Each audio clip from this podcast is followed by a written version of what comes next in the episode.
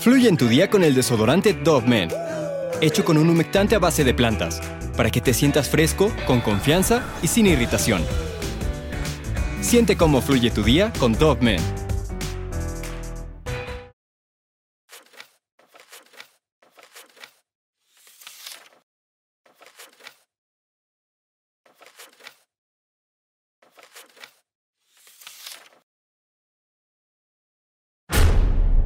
La madrugada del 17 de junio del año del 85 sucedió la desaparición de la doctora Cecilia Jubileo mientras cumplía una guardia en el Hospital Psiquiátrico Nacional Dr. Manuel A. Montes de.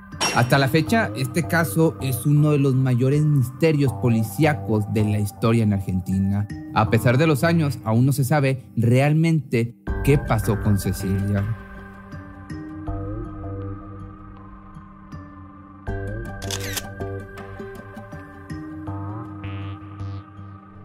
Cecilia Enriqueta Jubileo nació en el año de 1946 en un pueblo argentino llamado General Pinto en la provincia de Buenos Aires. Ahí creció al lado de sus padres y sus tres hermanos y durante los años 60 estudió medicina en la Universidad Nacional de Córdoba. Por esos mismos años se integró a un grupo católico juvenil y durante ese tiempo conoció al músico Pablo Chabrol con el que contrajo matrimonio en el año del 72. Luego de la boda decidieron viajar a España y se instalaron en la ciudad de Gijón porque la familia de Chabrol era perseguida por el gobierno militar y el suegro de Cecilia había sido secuestrado por una pandilla de jóvenes y dos de sus cuñados que habían sido militares estaban desaparecidos. Toda una tragedia en esta familia. Pero, desafortunadamente, más tragedia, el matrimonio pues no tuvo éxito y al poco tiempo se separaron, así que Cecilia decidió regresar a Argentina para terminar su carrera de medicina de la que se recibió en el año del 73. Después de graduarse en la especialización de cirugía, comenzó a trabajar en una clínica de la Unión Obrera Metalúrgica hasta que después de una postulación obtuvo un cargo en el Hospital Colonia Montes de Oca, o también era conocido como Open Door o Puerta Abierta. Este nombre se debía a que este hospital psiquiátrico tenía la política de que supuestamente sus internos podían entrar y salir libremente. También, refiriéndome a Cecilia, tenía un consultorio particular y dividía su tiempo entre las consultas médicas y las guardias con los pacientes psiquiátricos. La noche anterior a su desaparición, Cecilia llegó al hospital a las 9.30 de la noche a bordo de su coche Renault registró su llegada a las 9.48 de la noche y durante su guardia firmó el certificado de defunción de una paciente de 23 años llamada Patricia Villalba. También revisó a un par de pacientes más y uno de ellos, dado que presentaba un cuadro de bronquitis con fiebre alta, le recetó unos medicamentos. Otro de sus pacientes de nombre Miguel Cano le pidió que lo acompañara al pabellón 7 de la clínica ya que se le necesitaba ahí pero como el conmutador telefónico no funcionaba, tuvo que ir por ella a la casa médica, que era pues, como el lugar en donde por lo general se encontraban los doctores. Luego de que Cecilia terminó lo que estaba haciendo, el paciente la acompañó de regreso a la casa médica. Después se encontró a un enfermero al que le comentó de la emergencia que había tenido en el pabellón, diciéndole que tenía que tratar con una urticaria gigante. Uno de los aspectos que luego pareció más extraño en toda esta situación fue que los dos médicos que complementaban la guardia por algún motivo no asistieron y la única doctora en el hospital era Cecilia. Lo último que se sabe de ella antes de su desaparición fue que habló con el enfermero e intercambió unas palabras con la supervisora Nelida o juez. También se sabe que pidió unos cigarrillos y después se retiró a su habitación. Cuando a la mañana siguiente, a eso de las 8 de la mañana, un empleado la buscó en su dormitorio, se encontraron con que estaba vacío y la cama estaba sin tender. Y solo se encontraban sus zapatos, pero su bolso no estaba y lo curioso es que en el estacionamiento seguía su coche. Pero el director del hospital, Florencio Eliseo Sánchez, en lugar de reportar la desaparición de la doctora, manejó su ausencia como un abandono de trabajo y no tomó las medidas para encontrarla o saber cómo estaba. Nunca la llamó a su departamento o fue a buscarla hasta que dos días después de los hechos, la amiga de Cecilia, Beatriz Eglinger, quien también trabajaba en la clínica, y el esposo de esta, Julián Sequeira, fueron con las autoridades para realizar la denuncia de la desaparición. Según las autoridades, las 48 horas en las que no se había reportado la ausencia de la doctora podrían haber sido claves para eh, seguirle el rastro, pero cuando se iniciaron las investigaciones y se decidió empezar por el último lugar en donde se tenía la certeza de que ella había estado, se encontraron con que el director de la clínica ya había dado la orden de que se remodelara la habitación de Cecilia y había contratado a unos albañiles que habían pintado de nuevo lugar por lo que cuando los peritos llegaron pues no pudieron encontrar ninguna huella digital o algún indicio de, violencia, todo pues porque había sido borrado.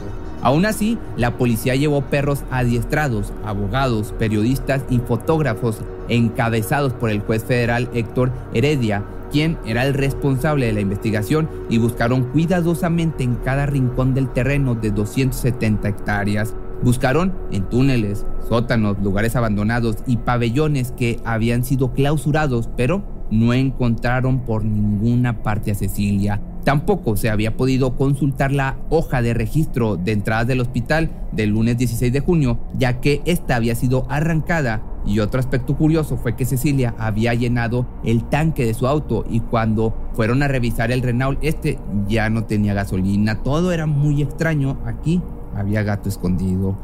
Al no tener resultados, la familia decidió contratar al abogado Marcelo Parrilli, quien propuso que se drenara un pantano que se encontraba en el terreno en la que en alguna ocasión se habían encontrado un cuerpo de un interno del hospital y además supuestamente había llegado un mensaje anónimo al juzgado en el que decían que ahí estaba el cuerpo de la doctora, pero no se tomó en cuenta esta medida porque se alegó que no había los suficientes fondos económicos, por lo que se interrogó a todos los pacientes de la clínica, específicamente a los que tenían la lucidez necesaria para declarar, y todos comentaron lo mismo, que no sabían absolutamente nada sobre la desaparición. Entre estos estaba el paciente que había ido a buscar a la doctora por el caso de urticaria, y declaró haber visto la carroza funeraria que había ido por el cuerpo de una mujer que había fallecido ese día, pero también comentó que vio un automóvil Ford Falcon negro con las ventanas cerradas que se dirigía hacia la casa médica. Sin embargo, nadie parecía saber nada sobre ese misterioso auto. Después hubo otra declaración de una de las internas quien días luego de lo sucedido había sido encontrada sin ropa y diciendo incoherencias entre lo que declaró. Dijo haber visto a la doctora en el lugar donde a ella la tenían y que estaba golpeada y atada, pero nada de lo que dijo la mujer se pudo confirmar y al ser una paciente psiquiátrica su declaración se invalidó como marca la ley. En el transcurso de los días siguientes se siguió la búsqueda y se realizaron las exhumaciones de numerosos cuerpos, de numerosos cadáveres de internos para verificar que en las tumbas no se encontraba el cuerpo de Cecilia, pero de nuevo no hubo ningún resultado. Durante la investigación, el departamento de Cecilia había estado bajo custodia policial, pero aún así alguien había logrado colarse y había revuelto todas las cosas como si estuviera buscando algo. Sin embargo, cuando la policía revisó el lugar no faltaba nada de lo que inicialmente habían registrado, aunque sí había una cosa que antes no estaba. Se trataba de la cartera de Cecilia, accesorio que según testigos la doctora llevaba consigo cuando desapareció. Entre las declaraciones que salieron a la luz estaban las de dos amigas. Ellas comentaron que Cecilia les había comentado que durante días había estado recibiendo amenazas telefónicas al número de su casa.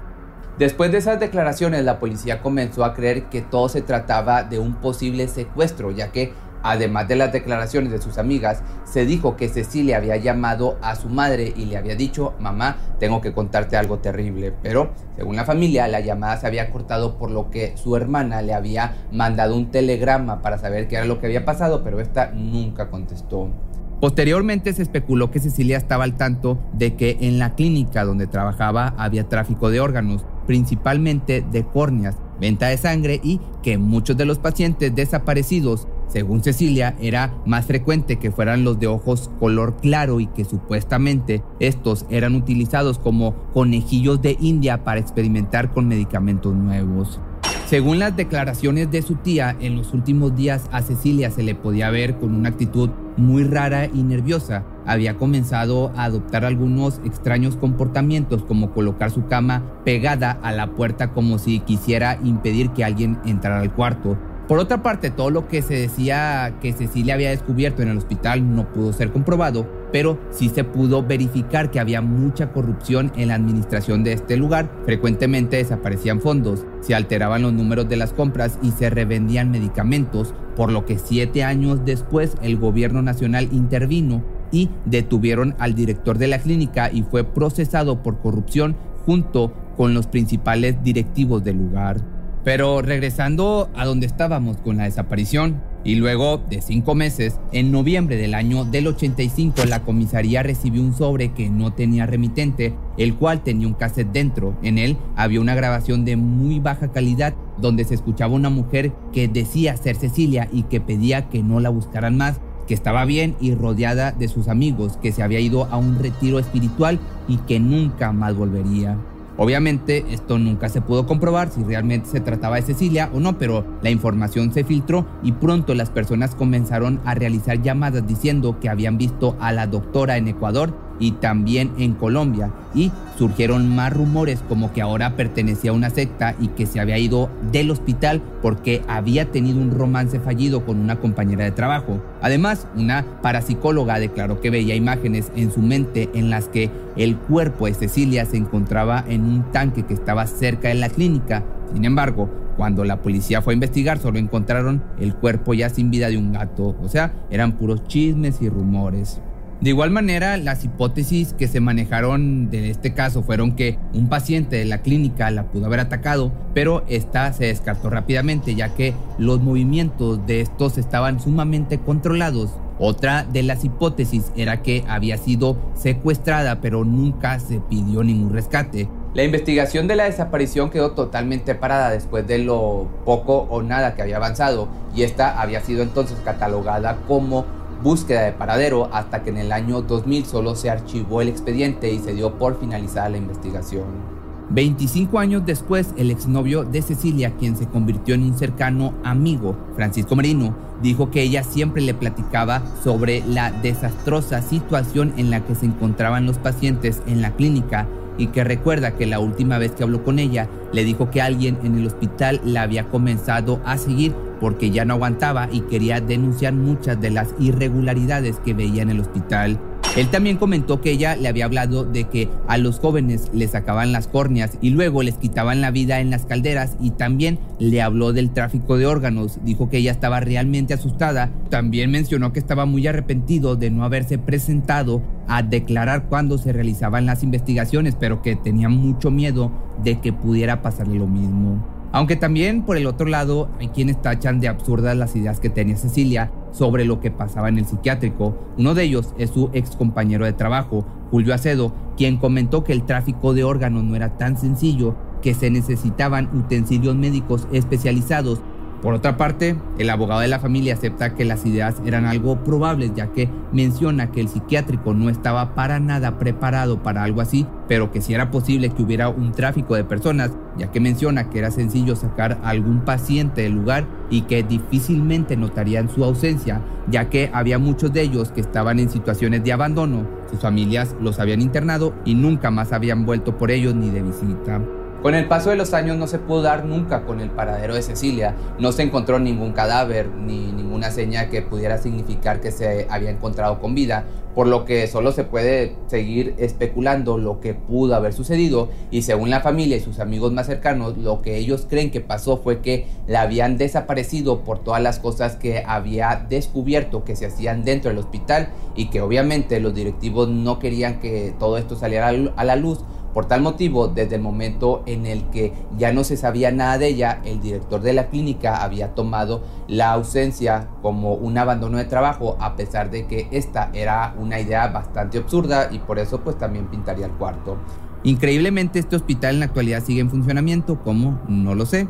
Claro que bajo ahora la tutela de otros directivos, pero nada de lo que se dijo pudo lograr que se realizara una investigación a fondo para saber qué era lo que realmente sucedía en el lugar y simplemente todo quedó en el olvido junto con el paradero de esta chica que, en mi opinión, yo diría que esta mujer pisó callos, pero esto ya tú coméntamelo en los comentarios. Pero si te gustó este video no olvides seguirme en mis redes sociales y nos vemos el día de mañana en un nuevo video.